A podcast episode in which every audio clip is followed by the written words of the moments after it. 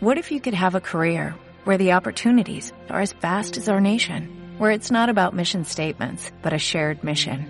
At U.S. Customs and Border Protection, we go beyond to protect more than borders, from ship to shore, air to ground, cities to local communities. CBP agents and officers are keeping people safe.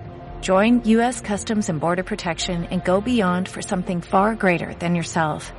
Learn more at cbp.gov/careers.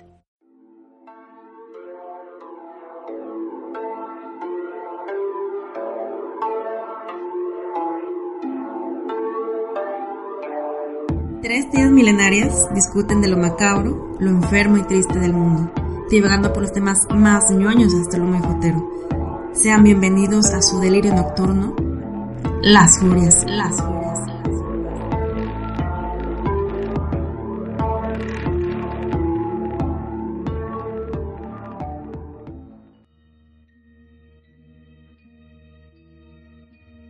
Sean bienvenidos a Las Furias.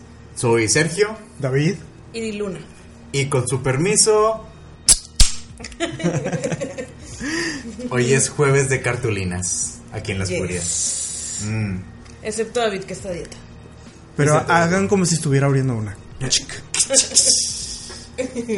Tu latita de proteína. bueno, chicas, ¿y cómo están? Hace mucho que no nos vemos. ¿Qué han hecho? Trabajar. Ay, güey. Trabajar, exacto. A eso se resume, güey. La verdad, a eso se resume todo. David a los 30. 31 en mi caso. Ah, bueno, 31. Ah, no, tú no tienes 30 aún. No, estamos en escalera 29, Sí, 30, 30. y 31, güey. 31 mil años. 31 mil años. Este, ¿y qué han hecho? Fuera de, de trabajar, he ido, he ido mucho al cine, ver muchas series. Creo que es como nuestra área de confort ahora. Y es Sí. como, siempre es como un, eh, un punto siempre que eh, en todas las conversaciones. Y hasta, he visto que se, hasta, se hace un poquito monótono de vez en cuando. Súper. ¿Has ilustrado más? No. ¿No? no. Nada. Yo fíjate que, que más o menos, porque by the way, aquí los tres ilustramos, David, yo sí, David y Luna sí los colocaría más en la, en la categoría de ilustradores, yo la verdad es súper hobby, pero Tú haces mucho trabajo de ilustración también. sí, pero es más como un tema de freelance y bien de vez en cuando. Ah, Lo último que hice fue hace poco, el, el novio de una amiga organizó un evento que se llama Drawing Combat, que básicamente le avisó a varias personas conocidos o del ambiente de ilustradores o de gente de aquí del medio de Monterrey que ilustra como que los localizó y en el en un lugar que se llama Coworking Monterrey nos juntó y era básicamente eh, batallas de dos, dos versus, o sea, uno versus uno. Y sacaba un papelito con un tema random de que perro zombie. De hecho, literal, ese fue una. y tenías tres minutos para sketchar y dibujar en chinga. Entonces, O ya. sea, estás compitiendo con otro. Sí, estábamos compitiendo cada quien con alguien más. Pero eso Ah, no es un poco eh, como autorreferencial, porque por ejemplo, ¿quién gana cuando el estilo es muy Ajá, diferente? Sí, Sí, no, eso es muy es- subjetivo, ¿no? Es muy subjetivo, sí. Sí es subjetivo y... No, sí, sí es subjetivo, pero también más o menos, güey. ¿Había, unas re- ¿Había reglas o algo? No, pues la regla era hacerlo en tres minutos y había una audiencia que estaba viendo eso. De hecho estaba cool porque habían unas cámaras en, de, en, de- en manera cenital, entonces veían toda la gente en unas pantallas lo- cómo lo hacías en tiempo real. O sea, no pressure. No pressure, no, no, no, Claro. cero presión, todo tranqui, güey. Y la Sí. mano de que shaking. No, y de hecho yo no quería, porque aparte yo soy muy sucio para trabajar y me tardo mucho, pues yo entre música y comiendo papitas, pues me tardo miles de años. Aparte O sea, en tu realmente- vida general eres muy sucia. En Ah, mi vida cierto. social soy medio no, cierto. Y, y acá era de que, pues, pélatela y trabaja en tres minutos tu pinche ilustración. Pero había una audiencia y al final tenías tres minutos y ahí, por más subjetivo que seas, si en tres minutos no lo hiciste, pues no lo hiciste y el dibujo está incompleto. Y quieras o no son puntos menos. Entonces, pues si hay un, el nivel de subjetividad baja porque tú tienes que esforzarte en armar algo completo. Y creo que si hay una pieza completa, por más buena o mala que esté, va a tener más puntos. Claro. Siento que, por ejemplo, eso es algo que, por ejemplo, bueno, tú- ustedes dos vienen del background de diseñadores gráficos. Yo vengo más del background de, de artes, de la carrera de artes. Y creo que, por ejemplo, las dos carreras es algo con lo que batallan un chorro. Con la parte de que, bueno, eh, pones la parte artística, pero tienes que eh, también tiene que ser algo funcional al mismo tiempo o tiene que tener ciertos requerimientos. Y me doy cuen- cuenta que mucha gente que está dentro de nuestro medio, cuando le- les ponen algunas cosas que deben de cumplir una función, de repente se lo toman muy a pecho. Este, Pero ¿te refieres al, al ar- al- a los artistas o a los diseñadores? Porque creo que un diseñador tiene una noción 100% de funcionalidad. O sea, al final, porque para nosotros nos enseñan que la función es primero y la técnica depende de la función. Pero yo creo que lo dice como que se aplica a un diseñador que ilustra, que sigue, como que quiere seguir ese, ese, re- ese reglamento de un diseñador. Ya. y es que, por ejemplo, yo también ya no siento que las líneas estén tan marcadas. No, a este punto no. De Entonces- hecho, a este punto no. Ah, perdón. Ah, n- Nos superdamos del tema, Ya pero sé. no, pero está bien. Bueno, pero- O sea, es, es un digo paréntesis enorme, al- pero es un hecho que en este tiempo la línea entre, sobre todo entre el diseño, la función y el arte están bien pequeñas. Así como hay artistas que terminan dedicándose a publicidad o diseño y, y- y diseñadores que tienen exposiciones en museos. O sea, es ya a este Es que punto. mucho del conocimiento base está ahí. Sí, sí, al final. Y las bases creo que son muy similares. Pues simplemente en carrera tenemos clases juntos. Entonces, Sí. las bases creo que son muy claras y, y- y se, y se dan en ambas carreras. que siento que eso es padre de, nuestras genera- de nuestra generación y a lo mejor una anterior a la de nosotros, que en verdad sí, sí cumplían como una carrera de diseño gráfico o licenciado en artes, pero esas líneas ya no son tan marcadas, entonces nos ayuda mucho a experimentar eh, con todas las cosas que podemos hacer, pero también sin delimitarnos probando otras cosas que podemos incorporar a nuestra a nuestros procesos o a nuestra carrera ya sea de gráfico o de artista. Claro. Pues todos los que somos de arte y diseño muchas veces no terminamos trabajando en eso. O terminamos en varias ramas En varias que ramas. son Sí. parecidas y que ayuda. Sí, y lo que yo, de hecho lo que yo te decía más temprano, lo que, de lo poco por lo cual no me arrepiento de haber estudiado diseño, es que es eso, hay muchas ra- Uy, ya empezó. es que hay muchas ramas y hay muchas cosas que hacer. Y llevándolo a nivel funcional, es más sencillo freelancear cosas. Que regresamos al por qué hice lo del Drawing Combat. Yo ahorita pues trabajo en publicidad, entonces casi todo mi día se va en eso. Entonces no tengo oportunidades para dibujar. De hecho, tengo mucho de no hacerlo. Entonces, ese tipo de, de, de excusas pequeñas siempre las aprovecho para, pues, güey, para dibujar y para, para desestresarme o para aprovechar cualquier oportunidad, ¿sabes? Para practicar. Pero es igual, cuando yo llego a hacer un trabajo freelancer, casi siempre o siempre, me especifico que sea ilustración, porque, pues, güey, si estás en publicidad todo el día, me gusta, está cool, pero no me lo llevaría también a freelancear a mi tiempo libre porque, pues, güey, mm, o sea, te mueres, ¿sabes? Y hay mucha gente que a lo mejor dirá, qué padre eh, trabajar de lo que te gusta. Sí está chido, pero también es una navaja de doble filo, güey. Porque llega un punto que si, si te frustras, lo que te gustaba lo vas a ligar a situaciones Sí. de estrés y ya no está tan chido. Entonces, eh, creo que hay que cuidar ese balance entre no, y digo, y no que termines trabajando en algo que odies para que lo que haces de como hobby lo ames, creo que tampoco. No. Pero Sí, debe haber creo que tiene que haber un balance entre jale jale y mi trabajo personal para que no se llegue a aburrir o simplemente no te llegues a ciclar. Creo yo eso. ¿Ustedes creen que la frase de es que yo no trabajo porque hago lo que me gusta está un poquito overrated? mamada. A mí se me hace una mamada, A mí la también. verdad. A mí se me hace una mamada. Y no por Sí. ofender a las personas, porque habrán personas que sí lo quieren. Pero es lo que yo digo, güey. Tra- de trabajar de lo que 100% te gusta hacer puede llegar a ese tipo de consecuencias. Que eventualmente lo que te gusta lo haces por trabajo. Simplemente, güey. Simplemente. Y la verdad, siendo bien honesto. Los jales que a mí me salen de ilustración lo siento o mi ilustración hacia esos es diferente a los jales a cuando yo dibujo para mí.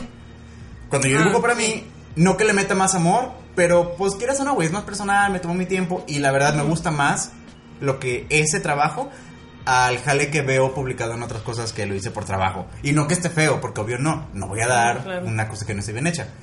Pero a lo mejor yo mentalmente recuerdo, o sea, lo ligo a cierto recuerdo o lo ligo a, pues esto es jale, estoy trabajando y salió este resultado y utilicé mi técnica que me gusta mucho hacer que es dibujar y ahí está. Ah, estaba tomando de que una cheve y estaba escuchando música y estaba a la una de la mañana dibujando y porque yo quería y salió esto. Sí. Y aunque nadie lo vea, para mí significó algo muy diferente. Entonces, a lo mejor por eso yo se me hace medio bullshit de eso de, de yo no trabajo, sino hago lo que hago, porque pues. No, Porque al o final sea, no estás haciendo completamente algo que tú quieres nunca, porque estás, estás, ¿cómo se dice? ¿Cuál será la palabra? O sea, estás, tú estás respondiendo el mensaje de alguien más. De alguien más. Digo, con, de tu manera de expresarlo, Claro. con tu trabajo, con tu arte, Y lo pero al haces final no es tu mensaje. y aparte lo haces con un punto que es lo necesitas para vivir. Exacto. Entonces, tampoco ahí es, es- obviamente es una limitante, pero también... eh, Porque mm, siempre está la necesidad a lo- Exacto, a, querer. ajá. No porque hagas lo que te gusta no le quita la parte de necesidad. Entonces yo, yo sí también pienso que es una frase bastante overrated. Sí, Este, sí. O no sé, güey. Mira, al final, pues no sé, por ejemplo, a lo mejor a, a, a una persona que es sexo servidora y le gusta mucho el sexo. No. No, y aún así es diferente, Sí, güey, yo sí. creo. No, sí, Sí, es diferente. claro. Sí, sí, es diferente. Sí. No sé, no puedo, o sea, claramente. es que sabes que siento que lo dice, desmistifica un poco. O Sí, lo desmistifica un poco. Obviamente frase. haces lo que te gusta, pero le quita ese umbral o ese esa tela de creatividad, no creatividad, misticismo, o esa parte de holística de yo estoy del haciendo ahorita proceso exacto. y Ah, de sí, tu sí. arte y lo que te gusta. Sí, sí. sí, sí, supongo. Y al final del día estamos hablando de a- de arte, ilustración, diseño, ¿sabes? O sea, a lo mejor Sí, habrá otro empleo tema, sí. que igual y si aplica, no sé. Pero Yo en mi que caso no. todos, pero bueno, ya. Es que como Al final hablamos de una perspectiva Sí, se de resume- diseñador artista. Es que me pongo a pensar, he visto mucha gente exitosa que a lo mejor trabaja como abogado, oficinista, lo que sea, pero aparte ilustra y lo hace como un hobby y obviamente lo expone y todo, pero conservan un poco todavía esa parte de de childish, eh, así como algo que todavía se siente muy honesto, personal. muy personal. Y Sí, de hecho. he visto el otro lado, que son ilustradores que o artistas que ya se sienten a lo mejor un poco frustrados con todo el proceso, porque obviamente lo hacen con un, un punto en específico, que es vender, eh, tener, Sí. mantenerse a, a ellos mismos. Sí. Entonces, Sí, sí, obviamente, No, no, no estoy diciendo que son los dos extremos, hay muchas partes grises en medio, pero creo que sí hemos visto de todo. No, y sabes que ese es un ejemplo muy válido. Simplemente se nota en la comunidad, por ejemplo, de Mon- de aquí lo que yo veo aquí de las personas que ilustramos al- a, a- eso. Por ejemplo, te voy a dar esos dos ejemplos bien claros que los he visto. Y no estoy ofendiendo a nadie, obviamente no, cada quien tendrá su precio. Estoy hablando por mi sola experiencia y lo que yo percibo. Claro. Hace poco eh, fue una exposición de, de una amiga y ella expuso su obra, fue un evento colectivo, había varias personas que tenían como un pedazo de su obra en una exposición colectiva. Y había una pieza que estaba muy bien hecha, estaba súper bien hecha. A nivel concepto estaba ok, a nivel técnica estaba superior, estaba muy bien hecha. Y esa persona que, que hizo esa obra era alguien que no era, o sea, ilustraba, pero era súper hobby, o sea, alguien que tomaba cursos y lo y, e hizo su obra y de hecho la maestra de esos de la persona que tomaba esos cursos fue la que lo impulsó y lo metió a ese a ese colectivo. Y esa persona no me acuerdo bien de qué trabajaba, pero mi punto es cero se dedica al arte, tiene un empleo muy común, llamarle asesor o abogado o trabaja en compras o algo así Que no se asocia para nada. que no se asocia para nada. Y él, como hobby, eh, pinta. Y se nota en los trazos y se ve que lo hace como porque él quiere. Y perfectamente no puedes llegar. O sea, esta, se me hizo tan buena pieza que perfectamente puede ser un segundo una segunda fuente de ingresos. Perfectamente las puede vender, sin problema, porque están súper bien hechas. Y ya estaba en una exposición colectiva con personas que a lo mejor sí se dedican a esto. Había un potencial ahí. Y él lo hacía porque él quería, porque le gustaba, ¿sabes? Y era como su manera de, de pues no sé si de escape, pero era una manera de expresarse. Sí. Y era redituable. A, vas a un mercado de diseño independiente y ves a los ilustradores que venden sus stickers y sus cosas y, y no, no estoy descreditando nada porque yo también he hecho mis stickers y los he vendido. Pero se nota cuando ese esfuerzo de, güey, si ilustro y tengo que sacar stickers y los tengo que vender, y tengo que Sí. hacer estos prints y los tengo que vender, y tengo que hacer estas camisetas y los tengo que vender. A este, este, y aparte me dedico a diseño y trabajo en agencias, ¿sabes? Y me dedico a ilustrar todo el tiempo en mi trabajo, aparte. A este señor que eh, él, pues tiene su jale de, digamos, de asesor, me estoy no sé, no sé qué sigue y su tiempo y su dedicación se nota en su trabajo y no busca lucrar con eso, sin embargo, pues sí, seguramente le compraron esa obra, y seguramente van a hacer más y se los van a comprar. ¿Sabes? Sí la diferencia, sí. la intención es diferente. Sí. A esta otra a esta otra contraparte, digo, creo que al final ninguna está mal ni bien, solo son diferentes tipos de llevar las cosas. De llevar, de llevar tu arte o de usar tu talento, creo. Ningún, Sí. No estoy desvalidando ninguna, pero se nota la intención y la repetición incluso, porque por ejemplo, no sé, acá a veces ves a las personas de los mercados de diseño y vuelvo, yo también lo he hecho, haces mucho fan art, haces muchas cosas así, que no es 100% como que tu trabajo. No, y aparte ya sabes que funciona y se vende. Es- Ya sabes que funciona sí. y se vende y lo haces por eso. Los stickers Sí. se venden, 20 pesos, claro, güey, postales 30 pesos sin pedos. ¿Creen que hay una manera de conciliar las dos cosas? O sea, trabajar eh, de lo que te gusta, pero también... eh, o sea, tiempo completo. O sea, que Mm. sea todo. ¿Cómo, o sea, puede- ¿Cómo puedes hacer eso? Trabajar de lo que te gusta, pero conciliarlo con la parte más administrativa, que es lo de la venta, lo de la log- logística, este, pero sin perder como ese e- esa honestidad que puede tener la obra. Pues es que es lo que yo te digo, yo, Sí. yo creo que tendrías... Pues no, no tienes que, yo creo que de- es más sencillo hacerlo si, no sé, si a lo mejor tu trabajo, tu estudio es administración, finanzas y casualmente también dibujas. Así ya eres más inteligente en tus decisiones. Y que a lo mejor te va súper bien, eh, de repente te va súper bien y te dedicas a full. ¿O no? Digo, se- también importa mucho cómo administras tu tiempo, porque para todo hay deadlines, que eso hace que siempre apresures el trabajo, que necesites eh, poner, eh, ¿cómo se dice? acelerar más las cosas y eso hace que, por ejemplo, hay, hay gente que hace cómics y a lo mejor se nota al final de las páginas que ya están un poquito flojos los dibujos porque los tuvo que terminar a cierto tiempo. Claro. No, no sé si les ha tocado ver, ah, sobre todo así en, En cómics locales. convenciones. Ah, Sí, en cómics locales. en cómics locales, exacto. Siento que esa parte de, a- esa parte de administración del tiempo es, es un problema que tenemos prácticamente todos Pero es que porque... ¿Cuál tiempo? Ajá. Porque todo se necesita para ayer. Sí, no, y también eh, volvemos, muchas personas que por ejemplo van a mercados de diseño pues no se dedican full a eso, tienen empleos No, no, sí, exactamente. como todos y, Y por eso lo tienen menos tiempo. hobby. Y por eso tienen menos tiempo. Y porque es un tema de, güey, pues sí, sí quiero ilustrar y quiero hacer mis cosas, pero también quiero vender y quiero darme a conocer. Y, no, y muchas veces es eso, ¿eh? Muchas veces hay personas que venden por darse a conocer. Yo, por ejemplo, mis stickers realmente es como para darme a conocer de que, hey, pues aquí estoy. De hecho, los, todos los stickers que me sobraron hace poco, una prima se, se fue a Europa y le dije, güey, llévate mi bonche de stickers, pégalos en donde vayas, de que en París Eso es pega uno, idea. pégalos Muy allá en idea. Alemania y haz lo que quieras, güey. De hecho, ahora que vaya a Japón voy a, a reimprimir unos, a hacer unos nuevos y yo creo que allá los voy a andar repartiendo. No sé por qué me imaginé la escultura del David con un sticker en el bulto. yo creo que sí, arrestada. Deportada. Deportada. Sí, güey. Pero. Ay, güey. ¿Sabes qué me molesta mucho hablando de mercados de diseño? O sea, ya viéndonos a ese tema. Me molesta mucho cuando.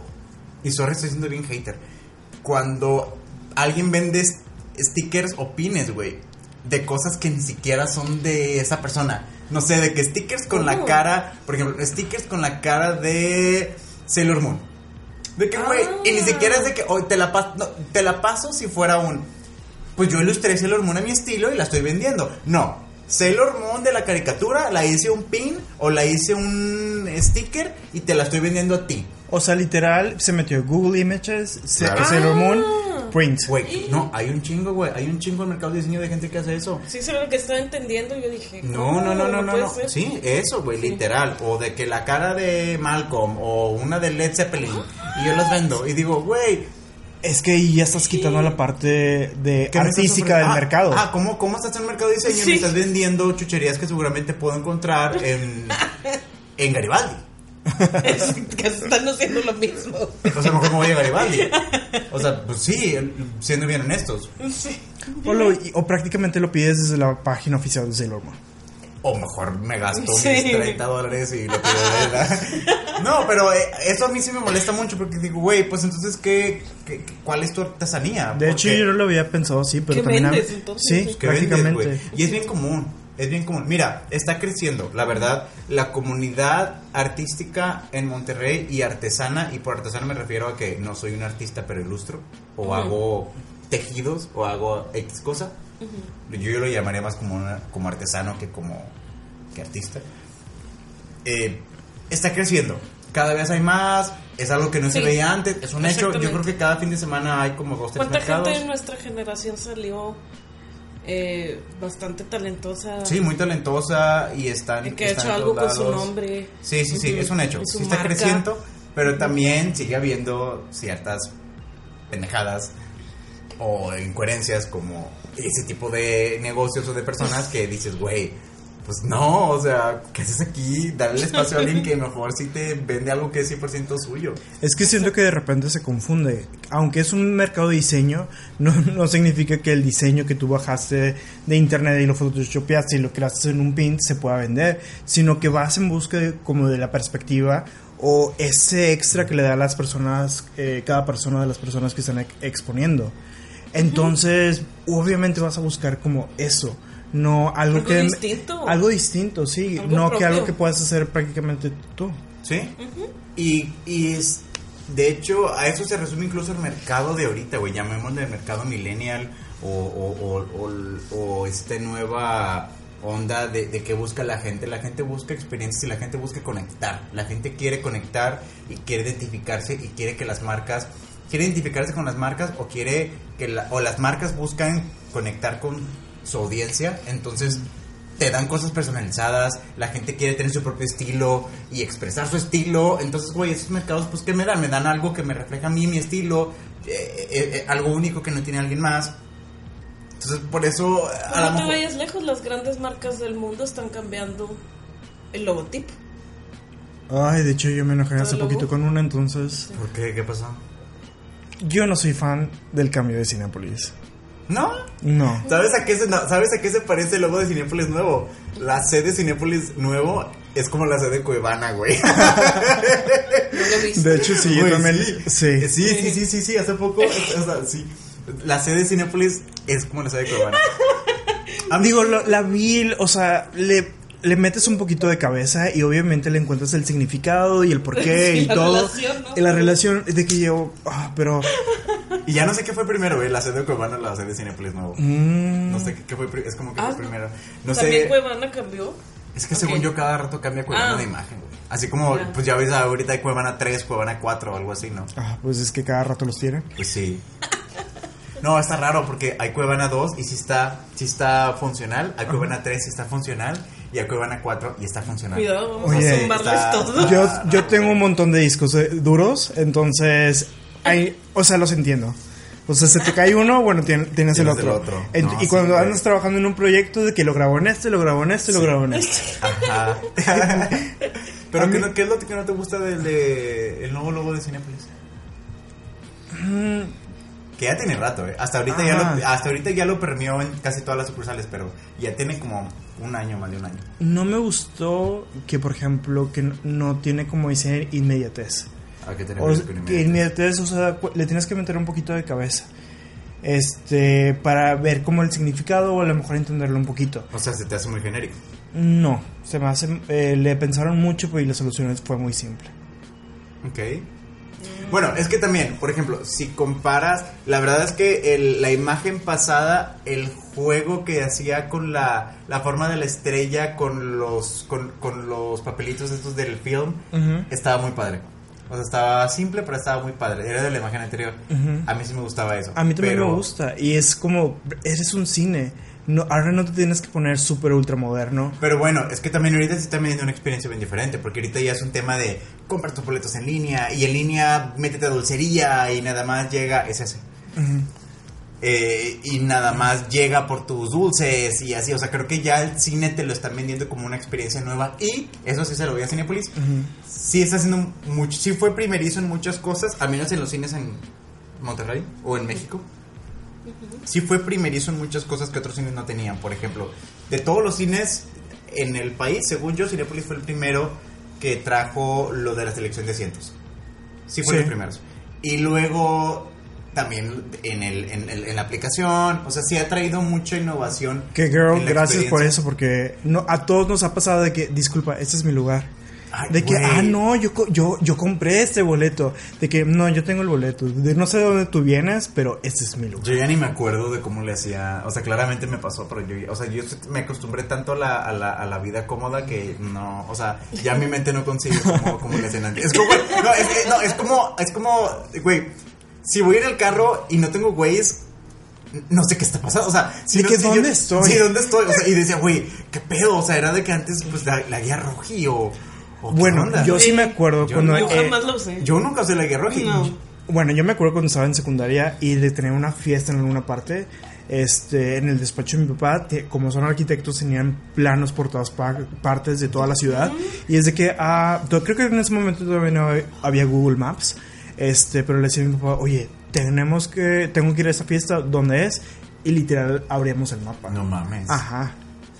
Yo no sé, y todavía, pues yo empecé a manejar desde los 16 y claramente en esa época no había, ni siquiera habían smartphones. Entonces, no, no, no, no, no sea. habían smartphones. Era de que el Nokia así, block. Entonces, ni siquiera me acuerdo cómo le hice para guiarme. Siento supongo que sí eliminamos ciertas cosas de nuestra memoria. Yo No, había que, había que acordarte pero- de las instrucciones y pedías Ay, a alguien instrucción. o de los Otra vez. teléfonos. Direcciones. Otra vez. Sí, no, sí.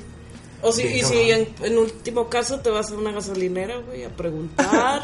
O parabas Sí. un taxista y le preguntabas. sí, a alguien en el semáforo. Oye, así era. Pero yo generalmente era. Repíteme la instrucción, a ver, otra vez, otra vez. Y ya estaba haciendo planes en mi cabeza. Y así me iba y me perdí varias veces. pues sí, claro. O sea, Yo no obviamente. yo porque genuinamente- nunca eran las instrucciones como te las decían. O a lo mejor sí, pero te Nunca. decían, pasa una fuente y de que tres fuentes en el camino. En donde están los globos. Y, y cuatro casas, cuatro fiestas. Y es de que a la madre, güey. No, o sea, yo no me acuerdo. La verdad es que. No, me acuerdo cómo le hacía. O sea, supongo que me persinaba y sobre. Y ya teníamos carro. O sea, Sí, es lo más triste, güey. Pues digo, yo no me acuerdo cómo. O sea, supongo que. Bueno, también. O sea, los 16, pues, ¿a dónde tanto te podías ir? De que a, a- a la escuela y de la escuela a la casa y si Sí. acaso a casa de un amigo. Y pues bueno, igual y a lo mejor también las rutas eran muy específicas y pues difícilmente te ibas a otros lugares. Sí. Bueno, por ejemplo, cuando fuimos a Ciudad Victoria a visitar a Fanny, No traíamos. no traíamos eso, ¿verdad? Todavía no, todavía ¿No no, había, todavía no había smartphones. Que- No, sí había smartphones, pero obviamente no nos valió y nos fuimos así. Nos fuimos así, ¿verdad? Sí. No, no, usábamos. No, según no, yo. yo- según yo no usábamos Si eso. no lo hubiéramos sacado, güey. No, güey. Qué descaradas. Sí. No, sí, porque según yo cuando salieron ya los smartphones, smartphones, Ah, sí, porque yo tenía un Blackberry. Ajá, yo, yo, yo tenía, yo ni tenía. BlackBerry, tenía uno anterior, ¿no? Todavía no había, o sea, o, si habían smartphones, éramos pobres y no teníamos smartphones. O sea, yo, re- yo no recuerdo haber tenido smartphones como hasta 2012, 2003, 2012 Sí, más o menos. así. Entonces cuando fuimos con Fanny, no, era 2007, maybe. Ya no sé. Entonces, no, sí fue, no sí no un buen y bueno, la fletábamos. Así nos fuimos. güey. De hecho, fue la primera vez que yo manejé carretera. No, y ten- tuvimos suerte porque Victoria, Ciudad Victoria no está Sí, grande. no, Ciudad Victoria y está O sea, cerca, está a cuatro horas sí, de aquí. Entonces, Exacto. Pero retomando las cosas como han cambiado con el, obviamente con el tiempo Sí. y la parte del cine, ¿se acuerdan cómo era la experiencia del cine al principio? Yo me acuerdo que tenías que checar en el periódico los horarios. ay, yo no me acuerdo tampoco. Ajá, y hablar a ver- ¿Sí? Sí, ¿Sí? tenías que, tenías que ver toda la No, marquesina. no me acuerdo, güey. Tenías Pero- que ver la marquesina de, de todos los cines de la ciudad con todos los horarios. Y luego fue, obviamente tenías que ir y hacer una fila enorme.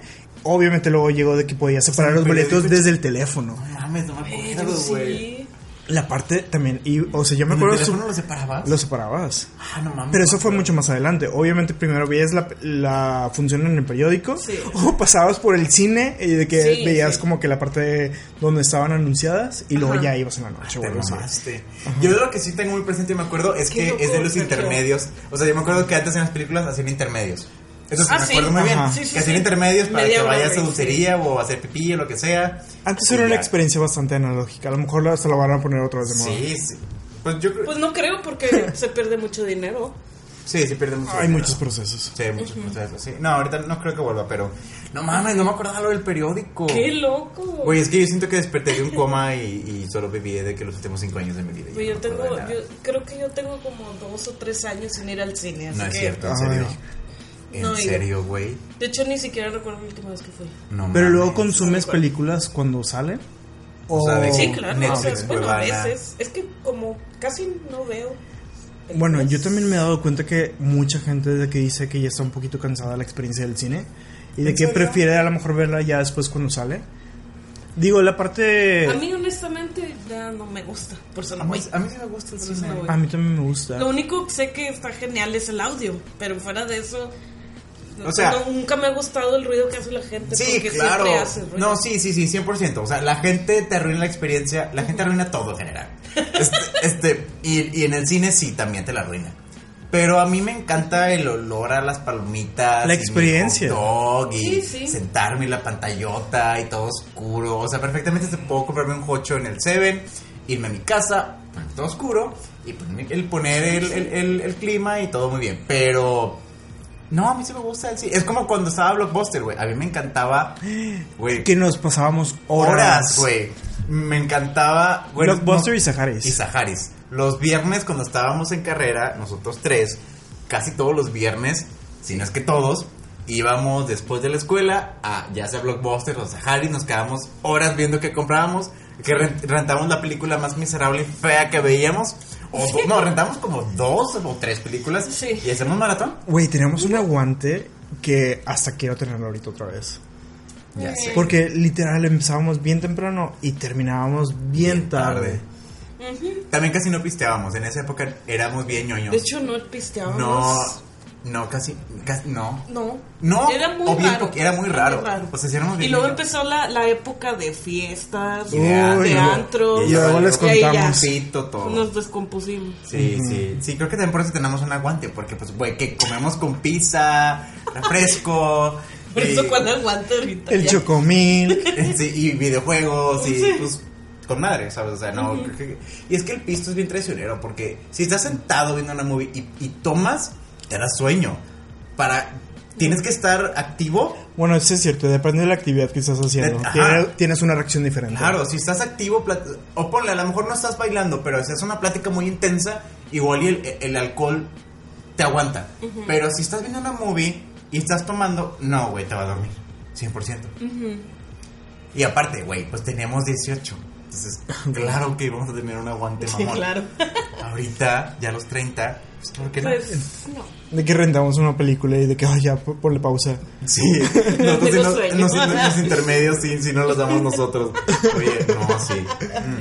Mm. Deja, voy al baño. Media hora del baño. Déjame refilar mis palomitas. Pero sí, sí ha cambiado mucho las experiencias que hemos vivido y conforme pasa el tiempo. Ahora que, Sí. digo, siguiendo con la, la parte del, eh, del cine, es una experiencia que a mí me gusta mucho y más cuando sales del trabajo, vas por tu coche, vas por los problemitas y todo. Entiendo el porqué de también Cinepolis está actualizándose con muchas eh, de sus procesos, porque simplifica un poquito más la experiencia con el usuario. Nada más te- tengo que clarificar, cuando estrenaron una nueva sucursal aquí en, en Monterrey, fui al cine VIP primero y de que yo pensé que iba a ser una experiencia increíble y nada, me vieron la cara de estúpido porque el, la sala VIP está eh, pegada a la tradicional. O sea, O sea, está juntas en el mismo espacio. O sea, la sala VIP está abajo, en una planta baja, y la tradicional está arriba. ¿Cómo? O sea, lo. VIP y tradicional está viendo la misma película al mismo No tiempo. es. Entonces de que yo, ¿cómo? ¿Qué? Ah, chis, ¿en Ajá. serio? Sí. ¿Nada más estás arriba? ¿Es la O sea, diferencia? es como si estuvieras en, el- en la Arena Monterrey. O sea, VIP tradicional de que entra- pa- o Ajá. pagaste de que. Ah, no mames. VIP y tradicional entran a la misma sala, Nada más están separados. nada más están separados. Se- segregación. Classis Match, digo, es No, Monterrey. clasis- es clasismo. Clasismo. Clasismo mamón. Monterrey. Monterrey. Monterrey, Monterrey siendo Monterrey. Mira, Monterrey Exactamente. Mon- es Monterrey por clasisto, eh, cla- clasismo. Incesto. Y carne Casual. asada. Pero también de que, bueno, le están viendo el profit. Pero es que es eso, Ah, güey. ¿Sabes qué? Ahí está el problema. Ese es el problema. Eh, y, y es la razón por la cual también Cinepolis se renovó. Porque la gente quiere las cosas inmediatas y lo quiere todo ya. Quiere tener la experiencia que tiene en su casa en el cine. Por eso es la rapidez en el servicio, la rapidez en tus boletos. Porque la gente ya no estamos dispuestos a hacer filas. Lo queremos todo inmediato. Y eso quieras o no, pues sí, sí está padre que tengamos las cosas más inmediatas, pero también quieras o no, te quita un poquito, te quita paciencia. Y hay procesos que pues no eran así y se están forzando porque la gente lo está forzando a hacer así. Y quieras o no, eso también compromete un poco la operación. Entonces, pues si, si, es, si estas nuevas maneras de hacer las cosas, pues sí, son fáciles para nosotros consumidores, pero también comprometes el resultado final. Creo que no vamos a ser patrocinados por Cinepolis. Creo que no. Cinemex. No, de hecho, a mí no me gusta Cinemex, eh. Ah, depende cuál sucursal. Bueno, yo las. Yo, yo siempre prefiero Cine, Cinépolis porque las veces que he ido a Cinemex me la ha pasado horripilante. O sea, literal me ha tocado. Una vez fui y mi comida estaba podrida. Una vez fui, Es que te vieron cara de zombie. yo creo que sí. Y otra vez fui y no tenía, no, no tenían terminal. Ok, va, va, tengo billete. Güey, me hicieron que fuera a una tienda a feriarlo porque no me querían dar feria. Obviamente no fui al cine, o sea, fue de que, güey, chinga tu pito. Claro que no, no fui. No iba a ir a una tienda a sacar feria. Güey, pues es tu servicio, ¿cómo no me vas a dar cambio? Entonces, esa fue una. Y luego, otra vez fui y la película que vi, nunca apagaron las luces, güey. Estaba la película, nunca apagaron las luces. Me tu- o sea, varios nos salimos, ah, no, sí, sí, la van a apagar. Nunca la apagaron, güey. Y luego, otra vez fui, en otra ocasión, y los subtítulos de la película En chino. en coreano, güey. En coreano. Güey, pero ¿cómo? Eso ni siquiera me lo explico. Como, ¿Por qué tendrías subtítulos coreanos? Eso sí, no, no, no sé qué pasó ahí. Es que no te dijeron, todos sabían hablar coreano. Pues al parecer, güey. Ajá, yo no sé si fui al, al Cinemex Corea en, en pesquería o no sé. Pescorea. En pescorea. Pero. eh, y eso fue lo más raro porque digo, güey, como, ¿por qué? O sea, no, no, no, no me lo expliqué. Y, y, y, Y todos esos fueron, ahí. sí, todas me salía como puños a quejarme y ay, lo resolvemos. Y a veces lo resolvían a la mitad de la película y a veces simplemente no. Y me imagino que luego no te dieron un boleto de Ah, por cortesía ni supuesto nada. que no me. Ay, y aunque me lo dieran, no iba a regresar. Bueno, entonces tampoco nos va a patrocinar Cinepo- Cinemex. A lo mejor Cinemex. ¿Qué? No, Cinemex. Tampoco nos va a patrocinar. No. Definitivamente. No, definitivamente no. No, no, no, no, no. Yo, ¿Para qué nos Cinemex, la verdad, 100%. A mí sí, sí me gusta mucho ir a Sí, a mí también me gusta más Cinepolis. Sí.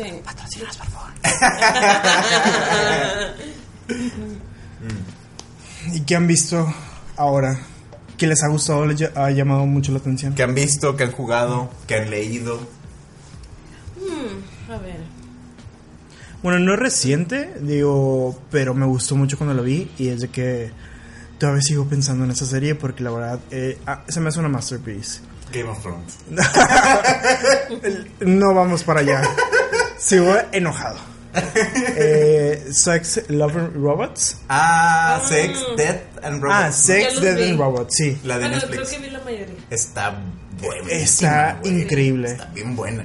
Y a mí lo que me encantó es que prácticamente te dice que no necesitas mucho tiempo para contar una historia y en verdad vete verte inmerso en la historia. Pero no creo que también eso es lo que hace que las historias estén bien chidas. Creo que a, a mí se me hace más fácil hacer una buena historia que dure 10 minutos, hacer una buena historia que dure 2 horas. O una serie. Es No le estoy, o sea, no, no estoy desacreditando su trabajo porque era estaba bien padre y cada uno era bien diferente y me, me gustaba mucho ver la diversidad desde la temática hasta el estilo visual. Ah, Pero eso sí, está increíble, pero sí que- siento que era muy fácil, o sea, creo que es más sencillo al final del día hacer una historia que no va a tener trascendencia, que no va a tener una segunda parte, que solo inicia y se acaba en 10 minutos, hacer una historia continua con... Ah, no, a lo que me refiero es que, por ejemplo, dura 15 minutos. En 15 minutos para contar toda una historia. O Ah, bueno, sí. hacer como referencia y que tú mismo Que digas conectes. de que, ah, yo me veo como en este mundo, Ya. yo entiendo Sí. cómo puede trabajar este universo. Está increíble y, kudos a las per- personas que escribieron los guiones de, de todas estas eh, historias, porque de repente vemos películas que son de formato largo y es de que, ¿qué diablos estoy viendo? Nunca te atrapan, no entiendes cómo, cómo está el universo compuesto Sí. o cómo, en- cómo prácticamente funciona. Entonces siento que lo que me gustó mucho aparte de cómo está la parte visual y el estilo de, de corto a corto, es en qué, qué tanto te cuentan en tan poco tiempo. Sí. Sí, sí, está, está muy buena. Que de hecho la van a hacer segunda temporada, ¿eh? Ah, claro. Sí. Pues quién sabe, o sea, yo sí asumí, pero luego a veces Netflix tiene proyectitos que están muy chidos y como que, ah, bueno, pues ya, ya lo acabé. Como que nada más era un check. Y ese parecía uno. Pero no, sí le van a hacer una... una Pues, pues aplica súper bien que pueda tener más temporadas. Sí, no, 100%. Porque, digo, sobra gente talentosa que pueda Claro, hacer no, sí, historias. sobra, hay muchas personas. Sí, esa es la, la- esa es la perfecta manera para... el exposure. Sí, Güey, y exactamente. es que yo por eso, güey, neta, Netflix se me hace una plataforma, tendrá lo suyito, 100%, pero sí me doy cuenta que le da oportunidad a muchos proyectos que seguramente algunas televisoras con su propia agenda más específica y, y- más y con mayor burocracia y más gente involucrada no se las daría. ¿Cuántos proyectos hay ahí que seguramente fueron rechazados de otras televisoras y Netflix dijo, va? Lo cual hace que también haya contenido muy mediocre, pero también hay contenido muy bueno. Es que es una apuesta. Pero una apuesta, eh, Eso sí. es lo que- increíble que de Netflix, que está dispuesto a apostar. Sí. Cuando de repente ves esas películas taquilleras, bueno, que son taquilleras por alguna razón, pero es la misma historia contada una y otra y otra vez. Obviamente porque la banquean, porque sabe que funcionan, porque es un formato replicable, pero te cansas. Y cuando ves estas historias es de que te das cuenta que hay tanta diversidad de cosas que puedes contar, con qué temas puedes jugar, que no has visto en el cine. Y ahí, te, eh, ahí es cuando se empieza a quedar corto el cine. No, en general creo que el cine... Bueno, no. Quizá yo lo digo desde mi burbujita, pero habrá mucho cine muy cool y todo, pero es un hecho, al menos a nivel comercial. Ah, que el hablando solo en cine- comercial. a hablando a nivel comercial, el cine está en decline y las series están en un auge mamón. Siento que ahorita las series están en una edad de oro porque es más simplemente cuántos actores que eran actores exclusivos de cine no están haciendo ahorita series porque hay contenido más interesante, hay guiones más interesantes, hay gente diversa involucrada en series que ni en películas. Tú ves las películas y es el refrito del refrito, el remake de El no sé qué, sí. la, el libro que hicieron se, que, que hicieron serie, que lo hicieron película, la adaptación de no sé qué, eh, eh, están reviviendo franquicias que ya estaban bien muertas. Los mismos actores y las mismas actrices. Entonces, o forzando cosas, entonces, que a veces está cool y a veces uno, por, aún no sabe lo que va. O sea, habrán películas y remakes que seguimos viendo porque nos gusta el personaje, como simplemente cuántos Spider-Mans no han habido ya, y seguimos viendo, y aunque sigan habiendo más, los vamos a consumir porque al final nos gusta Spider-Man.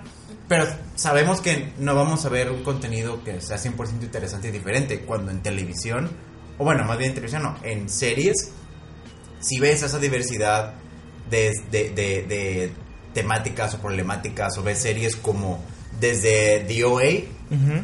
O Paquita Salas, que son series que dices, güey, no las verías en tele necesariamente. De que cómo puedes estar en la misma plataforma. Ajá. Cuando a veces a lo mejor no estar en el mismo canal. No, no, no, no. Entonces está padre como tener esa parte de diversidad de contenido que puedes, de que, ah, mira, de que no sabía de esto, lo voy a ver y terminé te encantándote. Pero Netflix, Amazon, Hulu, están haciendo un muy buen trabajo en cómo seleccionan lo que están produciendo. Claro, como todo, siempre hay hit and miss, pero mm, I'm, I'm a fan. Sí, sí, como todo, güey. Hay muchas apuestas de Netflix o series que están bien cuestionables y que se ven bien feas. Pero pues también hay muchos acer- acertados que, que, que lo han hecho. ¿Y tú, Sergio, qué has estado haciendo? ¿Qué he estado viendo? Bueno, ¿qué he estado jugando? Fíjate que hace poco me compré el Devil May Cry 5. Está con madre. Es un poco como Spider-Man, que ya sé qué tipo de juego va a ser. No hace nada nuevo, a, mi parecer. Bueno, sí hay cosas nuevas, pero no sé, güey, la, Barbie con vestido azul se lo por el rojo. O sea, es- el gameplay de Dante es el mismo que en todos los demás. Retoman la historia del 4 y en el 4 ya ves que estaba un personaje que se llama Nero. Es, también sale ahí, es una continuación de la historia y los movimientos son los mismos, los movimientos de Dante son los mismos, pero sí está cool porque incluyen a un tercer personaje nuevo que se llama V, que es como muy misterioso, aunque la verdad no voy a spoilear para que lo jueguen, pero está bastante claro o, o- o infieres quién es o que, o que no es tan misterioso realmente. Pero desde el nombre se infiere, V, sin spoilers. Pero su jugabilidad está muy padre. Al principio pensarías que no, porque ese sujeto, a diferencia de Dante o Nero, que ellos son muy activos y ellos solo dan los putazos y dan los espadazos y dan los poderes, este güey no. Es un, es un chavo flacucho, pero él invoca, invoca criaturas. Tiene tres criaturas que invoca. Invoca a un, como un ave que tiene ataques de trueno. Invoca como una pantera y tiene ataques directos y la pantera se transforma como en diferentes formas y ataca. Y la- el tercer monstruo es como un titán así gigante y tú te subes arriba de él o no y él dispara y da putazos y es como un así golem gigante. O sea, tiene defensa, ataque y range. Sí, ajá. Y de hecho él está padre porque pues a ti tú tienes que estar alejado. Lo- está raro la jugabilidad porque pues obviamente le picas un botón y él no se mueve, o sea, se mueven los personajes que le invoca. Cada botón es un es una criatura. Entonces, está medio primero está medio complejo, a mí se me hizo un poco complicado de cómo usarlo, pero ya después que te acostumbras hasta se me hace mucho más sencillo usarlo a él que ni a Dante ni Nero. De hecho, de, de los tres, me gusta más usarlo a él. Y eso me sorprendió mucho del juego, porque de inicio uno pensaría que, ay, pues claro, voy a usar a Dante, o ay, voy a usar a Nero, porque sí son modos de juego bien diferentes. Y con él es muy fácil. Creo que para las personas que no están acostumbradas a ese tipo de juegos, yo recomendaría que usen a este, a este chico porque es muy fácil el gameplay de, hacerlo. Y los combos, sobre todo los combos. Hasta Los un combos- poco más interesante. Sí, está más interesante. El personaje visualmente, estéticamente se me hace bien chido. O sea, el diseño de personaje está muy bien hecho. Y, y los combos son muy sencillos de hacer. Y las combinaciones de ataque son muy sencillas de hacer. Porque, por ejemplo, Dante, siempre, a mí siempre se me ha hecho un personaje bien difícil de usar. Porque tiene muchas cosas. Tiene muchas armas.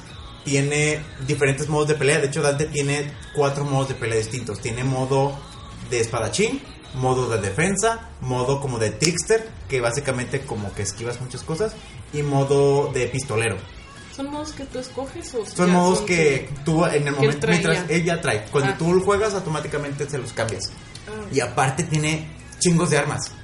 Entonces no es lo mismo tú usar tu, usar tu espada mientras eres pistolero, o usar tu espada cuando eres defensa, o usar tu espada cuando eres espadachín. Entonces, hay muchos, así como hay muchas cosas que puedes hacer, también de repente, si no eres muy bueno en ese juego, y a lo mejor es mi caso, te trabas mucho. Y por ejemplo, este V o Nero ya tienen las mismas armas, no cambian, y tienen combos muy específicos. Entonces es más sencillo darles esta continuación. Entonces sí está muy padre. Y al final, mira, es, es- ese tipo de juegos, así como por ejemplo Bayonetta, son juegos que no son muy largos, pero el, la jugabilidad o el replay value está muy chido porque no te aburren. O sea, lo puedes jugar miles de veces y no te aburre porque pues nada más matas, matas demonios, güey. Y aparte tiene un modo que se llama el Palacio Sangriento, que básicamente tú vas como Escalando niveles. vas escalando niveles y vas, vas matando monstruos cada vez más difíciles hasta que te matan o hasta que llegas a la cima. Entonces obviamente nunca te aburre porque pues siempre es un reto llegar a la cima. Entonces pues ese tipo de juegos a mí, a mí me entretienen un buen y a mí esos me gustan porque tienen mucha jugabilidad y no es como juegas un juego de aventura y te lo terminas y pues ya, se acabó. Yo por ejemplo, por ejemplo siempre he preferido o RPGs que son muy largos O ese tipo de juegos Sí. que puedes volver a jugar muchas veces y no te aburres, porque si no, pues eh, siento que el- el- no- lo que invertí no, no fue tanto. Y quieras o no, ahorita los juegos están bien caros. Entonces también uno es más selectivo con qué juega, güey, porque están Sí. bien caros. Bien caros. Y Exacto. ya, eso es lo último que he estado jugando. ¿Tu luna? Bueno, yo he estado jugando. Yo soy, yo me tardo mucho en jugar los juegos que salen, porque no me gusta comprarlos cuando recién salen, de hecho. Entonces compré uno que se llama el de Detroit, no sé si lo conocen. Ah, el Detroit Become Human. Ajá. ¿Lo jugaste? No, pero sí lo conozco. Ah, bueno. Este, ese, ese fue el que he estado jugando últimamente. Eh, es un juego que está muy fuera de lo que yo hago. O Es- sea, de, lo que, de, lo- de los juegos que yo suelo comprar. Porque es un juego de que casi no hay gameplay. Es como el Heavy Ra- es como de Heavy Rain, ¿no? Rain, Es como Heavy Rain. Que es de puro, es de puro hacer decisiones. O sea, es, pura- es como una película de 14 horas, haz de cuenta. Wow. Desde que tú escoges. Ca- Pero lo padre es que tú escoges casi todo momento, casi toda pequeña decisión que parece que no importa. Este afecta hasta el final. O sea, todo es bastante importante cómo se desarrolla. Tiene, creo que tiene como 60 finales. Wow. Sí. Y si te muy- clavas. Ah, ¿eh? Si te clavas Sí, en la, la histo- historia. la historia es muy buena. ¿De qué o trata? sea, es, es muy... Se supone que es un, es un año que no está tan lejos, creo que es como 2030 y tantos, algo así. Mm. Este... Y crearon para este androides. paso ya no llegamos. No, pues bueno, quién sabe si lleguemos. Pero crean androides que son idénticos a los humanos, pero pues al final son robots, ¿no? Entonces tú, tú rentas un robot y haces que tienen diferentes funciones, hay muchos modelos que tienen diferentes funciones y todo eso. Y se centra en tres androides, ¿no? El punto es de la historia es que los androides empiezan a empiezan a hacer decisiones que, que son complicadas que ¿cómo se dice? que empiezan a interferir con su programación, decisiones morales y todo eso y llega un momento en que rompen una barrera de su programación y es cuando empiezan a ser conscientes. Empiezan a ser ¿cómo se dice? Autónomos. autónomos, empiezan como una persona, o sea, se vuelven una persona.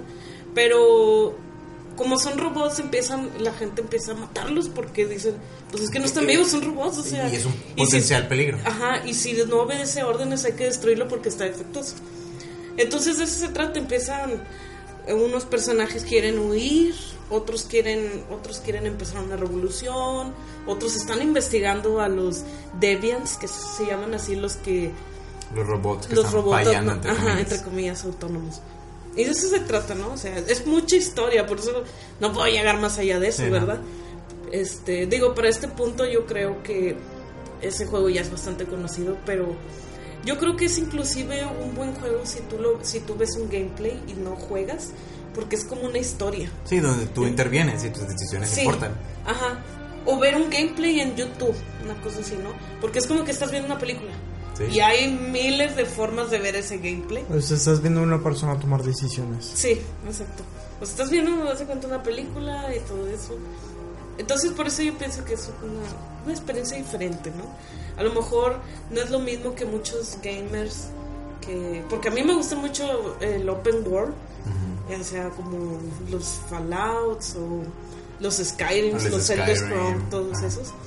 Este, todos esos me gustan mucho. Pero, eh, pero cuando tienen así de que, de que tú eliges tu, tu, tu historia, tú eliges tus decisiones. Eso es lo que me gusta mucho y por eso estaba jugando eso. Y es, y es una historia bastante... mm, o sea, te involucras mucho en la historia Y en los personajes. y en los personajes, porque de eso se trata. Es un, es un juego de con historia story driven. O Ajá, sea, claro, claro. sí. Este y pues ya, está muy padre y lo recomiendo bastante. ¿Ya te lo acabaste? No. O sea, ni yo me sé el final, pero me gusta, me ha estado gustando. Ay, qué padre.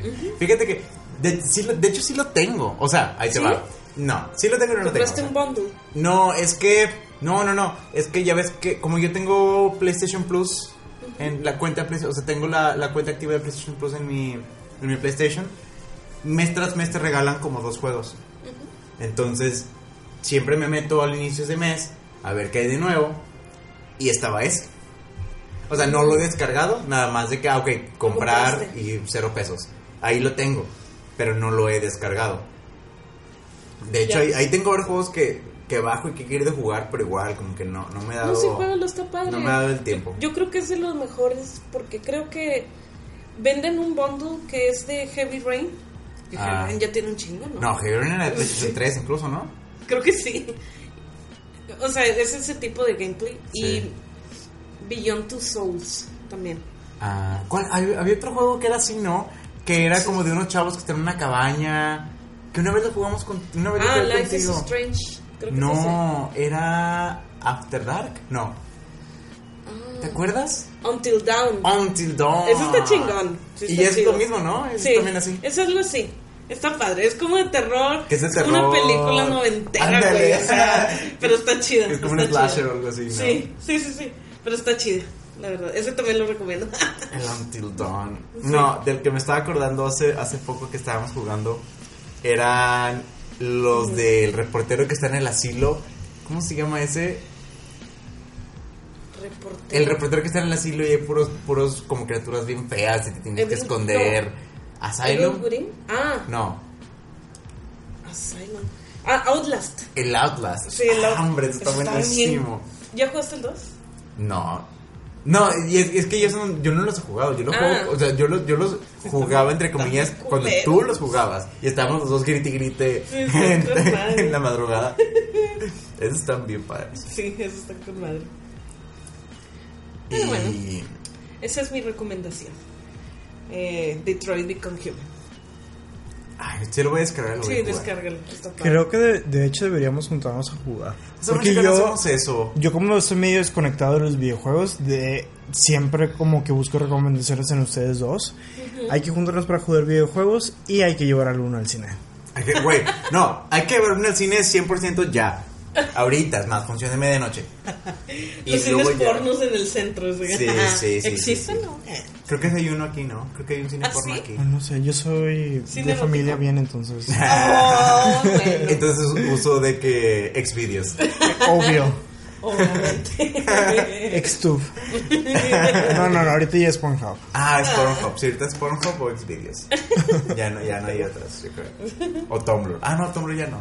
Ah, Pero todavía ya. hay, todavía hay. Ya ves que hubo este, no, es que hubo este baneo masivo de, de porno en Tumblr, pero no es cierto. Pero no solo en mi de- Tumblr sigue ¿No? habiendo porno. wow. Pero no solo de porno, sino también de cosas que son sensitive. Porque ahora de- prácticamente ya lo restringieron mucho. Era una plataforma súper padre, este, pero ahora está súper limitada.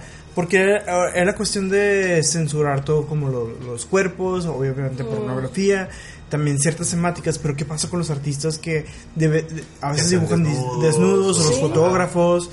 Eh, limita, mu- limita mucho la plataforma. No, pero según Ahorita yo. ya está muriendo prácticamente. Está muriendo, pero según yo su algoritmo sigue fallando porque, güey, en mi Tumblr sigue. Digo, casi no me meto a Tumblr.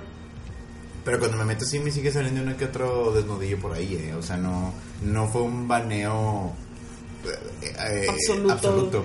Yo utilizaba más Tumblr para, por ejemplo, para seguir a il- ilustradores, Sí, yo artistas. también, yo. Y como quiera siento bastante limitada ya como La plataforma. la plataforma. Pues que creo que en general mucha gente ya medio se fue, o como que ya medio pasó. Como que ya está pasando. Y, y yo no sé si fue a partir de eso, güey. Yo no sé si a la gente le dolió mucho que su pornografía, sus desnudos ya no estén ahí y se fueron y, Al parecer y lo era mucha gente. Porque, güey, Tumblr era, bien- era una plataforma bien importante para artistas y para Mm, referencias y para muchas Claro. cosas, güey. ¿Sabes? Hablando de, de- de- de desnudos, y, y yo no sabía, porque también no tengo Twitter, entonces no lo sabía. Güey, yo no sabía que había mucho porno en Twitter.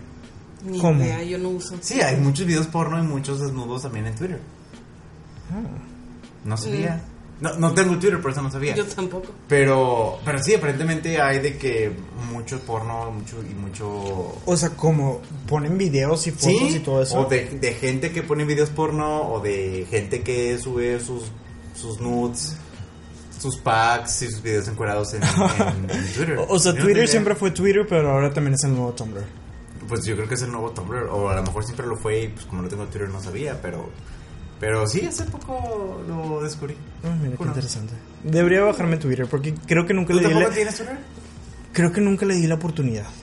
Yo en su- hace años eh, tenía, pero no, no que no le entendiera la plataforma, solo... Se te olvidaba, güey. No, no, no, no, no. Simplemente como que yo solo pensaba, ay, güey, a la gente qué es y yo opino de, o sea, no sé. Porque quieras o no, tu opinión de ahí es súper pública. Bueno, si quieres. Ah. Pero en general sí, o sea, la idea es que sí. Sí, yo idea. puedo postear un meme en Facebook y pues los ven mis amigos y ya. Pero ahí es como, pues yo grito algo y medio mundo lo escucha. Entonces como que yo decía, Sí. ¿quién soy yo para estar gritando esas pendejadas? Pero eso es lo padre sé. Twitter. Creo, que- creo que es la red más eh, social en cuestión de qué tan, rap- qué tan rápido puedo darle exposure a este tema en específico. En Sí, especial- claro. ajá, y Instagram es a lo mejor de repente un poco más banal. No, Instagram es 100% banal y lifestyle y pretender y la vida y hago y digo, aunque no Exacto. necesariamente sea así. No, 100%, güey.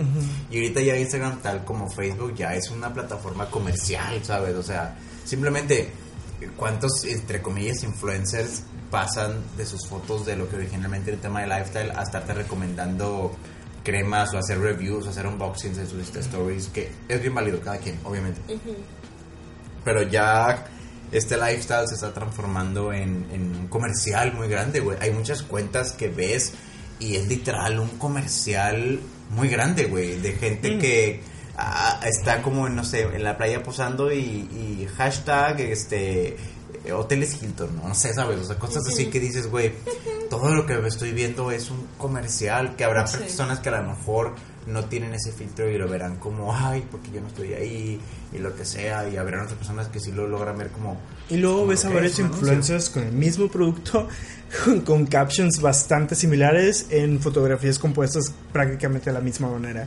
Entonces también bueno, es bastante chistoso. Y a veces mucha gente no se da cuenta de eso. Bueno, creo que también porque nosotros estamos en el medio y nos damos cuenta mucho más Pues fácil. sí, claro, güey. Ajá, creo que también es eso. O sea, yo al final que trabajo en publicidad, pues, güey, me ha tocado contratar influencers para promocionar ciertas cosas. Entonces, claro, güey, te das cuenta. Y te das cuenta también de la actitud de esas personas y de lo que en verdad hay detrás de... Bueno, hay, hay de, digo, también, hay de personas a personas, como todo, güey. Habrán influencers que a lo mejor, o sea, si son genuinamente influencers, que ojo, influencers no es que tengas tu cuenta de Instagram y tengas más de 5000 followers. Influencer es que eres una persona que tiene una voz y voto en ciertos temas por tu expertise o por el estilo de vida que tú llevas, independientemente de qué plataforma uses. Pero se está transformando a la cantidad de followers que tengo y la composición de las fotografías que estoy eh, realizando. Creo que estaría padre como quiera platicar de eso un poquito más a fondo. No, 100%, que, creo que vale Es la un pena tema súper extenso. Sí. Y creo que nuestros backgrounds y nuestro al final, desde lo que, desde lo que nos dedicamos, los círculos en los que estamos y como consumidores, valdrá la pena como profundizar más adelante de este tema. Sí, claro. Pero pues bueno chicos, creo que ya nos extendimos demasiado. ¿Qué tal Dejamos si volar. dejamos volar el tiempo? Estas, estas cartas blancas nos hicieron divagar. ¿Qué tal si terminamos con unas recomendaciones? Mm, mi recomendación sería, eh, estoy escuchando este grupo francés que se llama Paradi- Paradis. Eh, está muy bueno, tienen un show... eh, es esta música que, aunque de repente no sepas bien de qué están hablando, te llega. Entonces, se lo recomiendo, chequenlo. Paradis. Paradis. Yo les recomiendo, y digo, y mi recomendación igual le va súper tarde porque es una serie que ya tiene tiempo, pero yo hasta hace poco la empecé a ver. Eh, es una serie que se llama The Good Place. Trata, súper resumiendo, trata de una chava que muere y se va al cielo. Entonces le- se va a un lugar que es The Good Place y está una comunidad de gente, que es el paraíso y todo bien. Y resulta que esa chava era una mala persona. Era una mala persona y, y la morra por error termina en el cielo. Entonces se trata de lo, la- lo que ella está haciendo ahí como para encajar y se, y se hace amiga de un chavo que es que está en el cielo también y que es maestro de ética. Entonces hacen un deal de, de donde porque el vato obviamente le confiesa a, a él que la morra es una estafa. Y hacen un deal de que, ¿sabes que No me delates, pero a cambio te voy a demostrar lo buena persona que puedo ser, nada más. Enséñame. O se lo toma él también como un reto. Pues sí, también, digo, el vato no, pues él esperaba descansar en el paraíso y no seguir siendo maestro de ética, porque eso era. Pero está padre, o sea, se trata de este güey enseñándole a ella a ser buena y ella demostrando este que es buena en el paraíso y, y pues obviamente todo un desmadre que se desemboca en base Sí, he visto que varias gente está hablando de esa serie. Sí. Entonces, como que la premisa no me daba. No me emocionaba mucho, pero le voy a dar la oportunidad. No, y, y de hecho no, o sea, yo también de allá tiene tiempo que la había visto y como que nada más la veía flotar en Netflix y no me llamaba, pero también es, es mira, una, es una serie súper digerible, es comedia, dura episodios, son como de 25 minutos, 20 minutos, entonces yo la veo en mis breaks, en la hora de comer del trabajo, la verdad. y está bastante cool, o sea, comiendo de tu topper. Comiendo de mi topper de vidrio, por favor. este, está muy cool. ¿Y tú, Luna? ¿Recomendaciones? Bueno, tengo un juego también que acaba de salir que se llama A Plague Tale. ¿No lo han escuchado? ¿Cuál? A Plague Tale. ¿A ¿El Una, Tale? una historia de, ¿De una plaga? Sí. Ah, no. Sí. Es un indie game. Es una compañía francesa. Por Oye, las ¿qué- gráficas ¿Qué franceses están ustedes dos? Oui, oui. Sí. Pero sí, es- no sé qué, o sea, si sea indie, pero es un juego que está ubicado en 2300, algo así. Ay, Este, yo nací en 2300. Sí, cuando tú naciste, a lo mejor te acuerdas. Sí. Buenos tiempos. Y se trata de dos hermanos que están huyendo de la plaga, de una plaga que son puras ratas. Mm. Este, pero sí está padre, es un juego muy de estrategia y por los gráficos yo creo que sí, a lo mejor se debe ser un indie. Está bonito, pero no está a la altura de los juegos Comerciales. comerciales, exacto. Pero es, estrate- es RPG es de estrategia, dices? Sí, es estrategia, es lineal, este, pero está, está, es como un juego así como de suspenso, terror. Como survival también, ¿o no? Pues sí, ándale, como un survival. Ah, no, estrategia no. survival, haz de cuenta. Mm. Y pues es, ese también es nuevo, no sabía que era nuevo. Eh, y pues ya, eso ¿Es eso- exclusivo de la PlayStation Store o está en, en las demás plataformas? Creo que sí están los demás. Sí, creo que está para todos. ¿A, a, a Plague Tale? A Plague Tale. A Plague Tale. Lo voy a buscar. Sí, es medio tongue twister. ¿Eh? Es medio tongue twister. sí, Sí, sí, sí. Sí, no, yo como soy bien mala pronunciando el inglés. No, en general está no- a, a Plague Tale. A Plague. Tale. Está bien. ¿Y ya? Pues bueno, chicas, hasta el Siguiente episodio. Siguiente episodio. Esperemos ya no divagar tanto para el siguiente. Pero está cool divagar también un poco, ¿no? O sea, creo que está bien y al final creo que fuimos muy concretos con lo que estábamos platicando y hasta la siguiente. Sobres. Bye. Chao.